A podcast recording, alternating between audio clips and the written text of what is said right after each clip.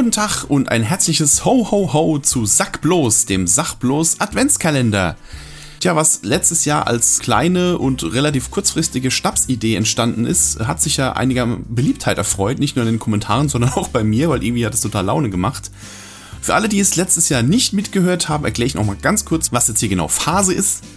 Der Gag ist folgender, ich werde jetzt 24 Mal an jedem Tag bis Weihnachten einen Film aus meiner privaten DVD- bzw. Blu-ray-Sammlung rauswichteln, nach dem Zufallsprinzip und dann frei von der Leber weg ein paar Minütchen drüber schnacken, ganz ohne großartiges Konzept, einfach so was mir dazu einfällt.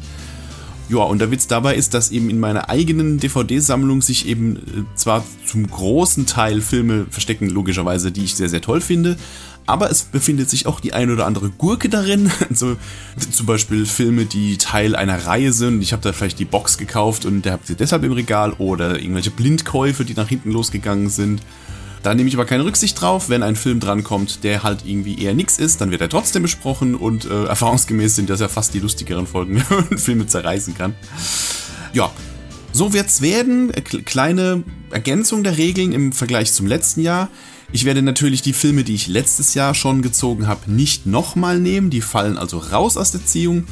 Ebenso werde ich mir vorbehalten, Filme, zu denen ich jetzt schon einiges in diesem Podcast-Format gesagt habe, dass ich die auch rausnehme. Es werden zum Beispiel keine Filme des MCU drankommen. Warum ist klar, die haben in letzter Zeit wirklich mehr als genug Aufmerksamkeit gekriegt von mir. Also keine Filme des Marvel Cinematic Universe.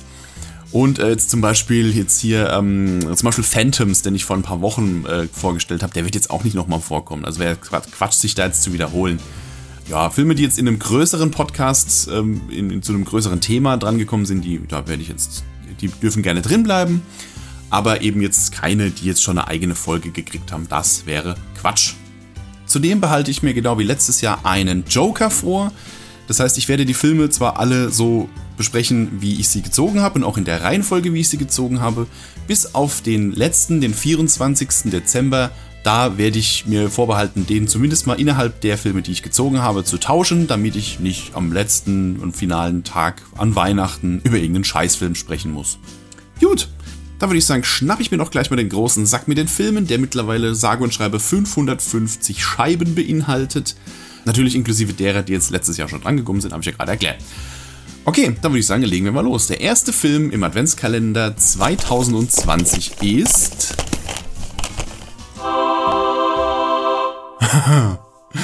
Direkt eine Nostalgiebombe. Wir reden über die Dschungelolympiade. Die Dschungelolympiade oder Animal Olympics, wie der englische Originaltitel ist, ist ein Film, den ich seit, ja, man kann sagen, allerfrühesten Kindheit kenne. Ich habe den früher rauf und runter geguckt. Der lief wohl irgendwann mal irgendwie auf ARD oder was im Kinderprogramm. Und wir hatten ihn irgendwie auf Video aufgenommen und ich habe den wirklich hoch und runter geguckt. Und ähm, dann habe ich ihn aber später dann irgendwie aus den Augen verloren, auch irgendwie vergessen, dass es den Film gibt. So passiert ja mal, gerade mit Filmen, die man als Kind geguckt hat.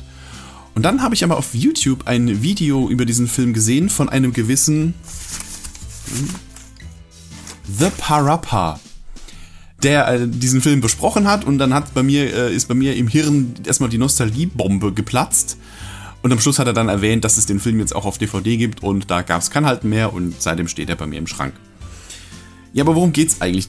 Die Dschungelolympiade ist ein Zeichentrickfilm und zwar ein Zeichentrickfilm, der, wenn man es genau nimmt, eigentlich keine Handlung hat, ähm, es ist mehr so eine große, lange, ja, eigentlich eine Parodie auf die Olympischen Spiele und auf die ähm, Berichterstattung, auf die Sportberichterstattung, gerade wie sie in Amerika stattfindet. Bei uns in äh, Europa läuft Sportberichterstattung ja noch einigermaßen zahm ab. Aber in Amerika wird ja da ein riesen Bohai gemacht um solche Großveranstaltungen. Man möge sich dann nur mal äh, den Super Bowl oder was angucken. Und auch gerade solche Sachen wie diese Sportler ausgeschlachtet werden und wo dann überall auf alle möglichen sinnlosen Produkte dann das Gesicht drauf gepappt wird und äh, für was die sich dann alles hergeben und die albernen Werbespots, die sie dann immer machen. Und ich meine, wir haben das ja mittlerweile auch. Wer schon mal zu äh, Fußball-WM-Zeiten den Fernseher angemacht hat, der kann sich ja auch nicht davor retten, auf was für quatschigen Produkten überall äh, Gesichter von irgendwelchen Fußballern zu sehen sind. Und ähm, ja, solche Sachen äh, parodiert der Film eben auch ganz, ganz toll. Und ja, die Dschungelolympiade ist eben quasi ähm, eine, so eine Aneinanderreihung von äh, lustigen Cartoons von Tieren, die eben Sportarten machen. Und das Ganze hat so ein bisschen Disney-Charme, ist allerdings nicht von Disney, äh, auch wenn einige der Zeichner später wohl bei Disney gelandet sind, wenn ich das richtig gelesen habe. Der Film ist von Steven Lisberger, der wohl später für Tron verantwortlich gewesen ist. Und das merkt man auch stellenweise, weil der sehr viel mit so äh, mit, mit, so Laser- und Lichteffekten aus dem, ich weiß nicht, ob, ob, die damals schon aus dem Computer kamen oder ob das alles handgezeichnet ist, aber sehr viel so, so Neon-Lichter, Gefunkel, Zeugs. Ähm, Gerade in den äh, Musikvideos, die auch in diesem Film vorkommen, so alle paar, alle paar Minuten kann man sagen, wird so ein wird, die, wird das ganze Sportgeschehen aufgebrochen durch so Musikvideos. Die sind teilweise ganz schön psychedelisch. Ich meine, der Film ist von 1979, da war die Hippie-Zeit zwar schon lange rum, aber äh, wie gesagt, diese Musikvideos sind teilweise schon ganz schön abgefahren, auch vom Zeichenstil her. So äh, geht es da ganz schön psychedelisch zu. Aber die Lieder, die dazu kommen, äh, sind sehr, sehr schön. Diese stammen aus der Feder von Graham Coldman, der wohl der Kopf der britischen Band 10cc ist. Die sagen mir jetzt gar nichts, aber der hat eben diese, diese ganzen Songs geschrieben. Und äh, ja, dann kriegen wir eben diese abgefahrenen Musikvideos zu hören.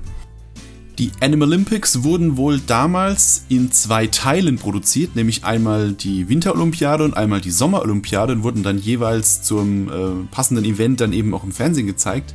Beziehungsweise nur die Winterolympiade, weil die Sommer, die, der, der Sommerolympiadenteil kam nie ins Fernsehen, weil es da irgendwie Proteste gab zu der Zeit, was die äh, Olympischen Spiele angeht und dann wurde es eben nie ausgestrahlt. Aber der Regisseur hat sich dafür stark gemacht, dass dann eben aus diesen zwei Teilen die im Fernsehen laufen sollten, dann quasi nochmal dieser, dieser Film geschnitten wird, der dann quasi äh, beide miteinander vereint. Das heißt, in der, im Film, die Dschungel-Olympiade, sehen wir eben quasi Summer Games und Winter Games miteinander kombiniert.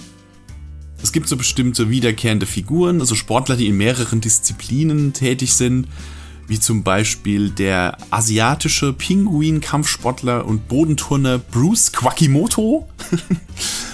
oder der Skilangläufer und ich glaube auch ähm, 100 Meter Läufer, der ein deutscher Dackel ist und Kurt Wuffner heißt. ich glaube, die Namen sind auch so ein bisschen angelegt an ähm, so Sportlegenden aus der damaligen Zeit. Und das sind einfach unfassbar schöne Figuren dabei. Die einzige Handlung, nenne ich es jetzt mal, die sich so über den ganzen Film zieht, ist der Marathonlauf, der ja logischerweise auch am längsten dauert. Und da äh, verfolgen wir den, das Kopf-an-Kopf-Rennen zwischen dem französischen Ziegenbock René Fromage und einer afrikanischen Löwendame namens Kitty Mambo, die äh, am Anfang eben erbitterte Konkurrenten sind, die ganze Zeit Kopf an Kopf laufen und sich während dieses äh, Kopf-an-Kopf-Rennens über mehrere tausend Kilometer dann äh, langsam langsam und rennend und wortlos ähm, näher kommen und am Schluss ähm, quasi Hand in Hand in die Ziellinie einlaufen und dann ein Liebespaar sind. Und, ha, wunderschön. Man merkt an der Stelle, die Tiere sind, was die Menschen angeht, äh, ihrer Zeit voraus, denn die Dschungelolympiade ist äh, nicht nach Geschlechtern getrennt. Da kämpfen durchaus Männchen und Weibchen innerhalb der gleichen Disziplin gegeneinander. Was es ja bei uns noch so nicht gibt ja, was soll ich sagen? Der Film ist, wie gesagt, ist, hat keine Handlung an sich, ist halt eine große Clipshow von vielen lustigen, slapstickigen Tiersport-Clips. Ähm, was aber auch sehr, sehr toll ist, das merke ich gerade jetzt beim wiederholten Gucken, ähm, die Synchronsprecher, die das Ganze kommentieren. Es gibt ja unglaublich viele. Also erstmal gibt es viele verschiedene Stimmen, die man wiedererkennt, gerade aus so Cartoons aus der Zeit. Und die deutsche Synchro ist teilweise ganz schön bissig das sind so Anspielungen drin, die Kinder unmöglich verstehen können, aber jetzt als Erwachsener kommt da so ein bisschen auch so diese, diese Satire durch, so gerade was die Berichterstattung äh, und die, der Umgang mit den Sportlern und so angeht. Und also die, die Synchronleistung ist fantastisch, gerade weil es so einer der Filme ist, wo die Synchronsprecher wohl so richtig vom Leder gezogen haben und so richtig steil gegangen sind am Mikrofon und ähm, sich nur so, naja, das Skript nur so als äh, grobe Richtlinie genommen haben. Äh, also das allein, allein für die Synchronleistung schon äh, sehr, sehr empfehlenswert, der Film. Das Einzige, was so ein kleiner Negativpunkt ist, ist die Vertonung der Geräusche. Da ist nämlich der deutschen Fassung dem, dem Tonmann wohl der Sack mit den Cartoon-Geräuschen umgekippt, weil die sind unglaublich überladen mit so, mit so Cartoon-Sounds. Ich meine, klar, das gehört zu jedem Zeichentrickfilm dazu, ist schon klar. Aber da ist es echt anstrengend teilweise, dass zum Beispiel jedes Mal, wenn eine Figur rennt, und das kommt bei einem Film über Sportler natürlich öfter mal vor, dass dann alles mit so einem Boing, Boingi, Boing, Boingi, Boingi Sound unterlegt ist und ist echt so ein bisschen anstrengend, auch gerade weil die nicht so richtig synchron sind auf die Bewegung. Das ist halt so ein, so ein Sound aus der Dose, den die da drüber gelegt haben und äh, ein bisschen komisch. Komisch vor allem auch deshalb, weil in der englischen Tonspur ist, sind diese Geräusche nicht drauf. Das ist nur für die deutsche Fassung passiert.